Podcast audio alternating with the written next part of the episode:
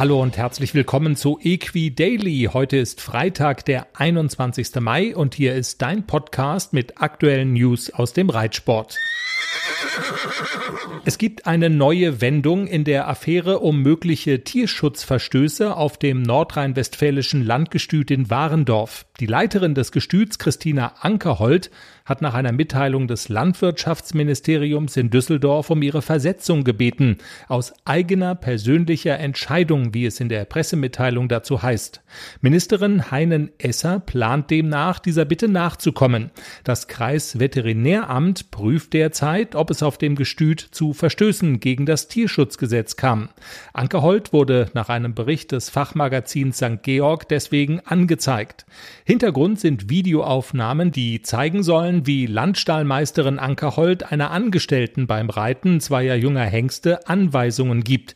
Nach Einschätzung der reiterlichen Vereinigung wurden die Hengste dabei nicht pferdegerecht geritten. Das Gestüt selbst hat in einer Stellungnahme eingeräumt, es sei zu einer objektiv zu engen Anlehnung gekommen, betonte aber, es habe zu keiner Zeit eine tierschutzrechtliche Relevanz bestanden. Kommissarisch soll das Gestüt jetzt von einem Staatssekretär geführt werden, einem gelernten Tierarzt. Die Olympischen Sommerspiele in Tokio rücken näher. Doch rund zwei Monate vor der Eröffnungsfeier wachsen bei vielen Athleten die Zweifel, ob die Spiele im Corona-gebeutelten Japan wirklich so eine gute Idee sind. Die niederländische Seite horses.nl berichtet jetzt über ein Interview von Springreiter Steve Gerdin, in dem der Schweizer Olympiasieger sein Unbehagen zum Ausdruck bringt. Der Weltranglisten Erste, Zitat, ist es okay, die Athleten zu impfen, wenn es auf der ganzen Welt nicht genügend Impfstoff gibt und täglich Leute sterben, die vielleicht von den Impfungen profitiert hätten, die nun an die Sportler gehen? Er fühle sich ein wenig schuldig dabei, sogar da einfach weiterzumachen, dieses Spiel zu spielen, ein Teil davon zu sein. Es sei kompliziert und er könne deswegen manchmal nicht gut schlafen.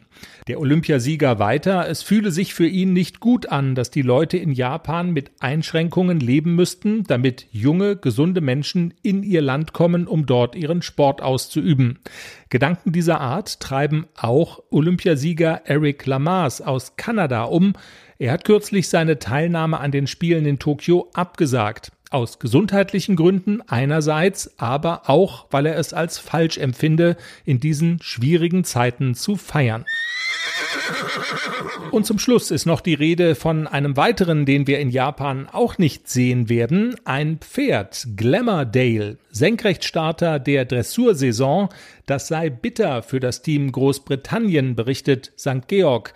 Glamourdale, der in jungen Jahren bei den Weltmeisterschaften der jungen Dressurpferde begeistert habe, sei mittlerweile in der Königsklasse angekommen. Zuletzt kam er im Grand Prix Special von Hagen auf mehr als 76 Prozent.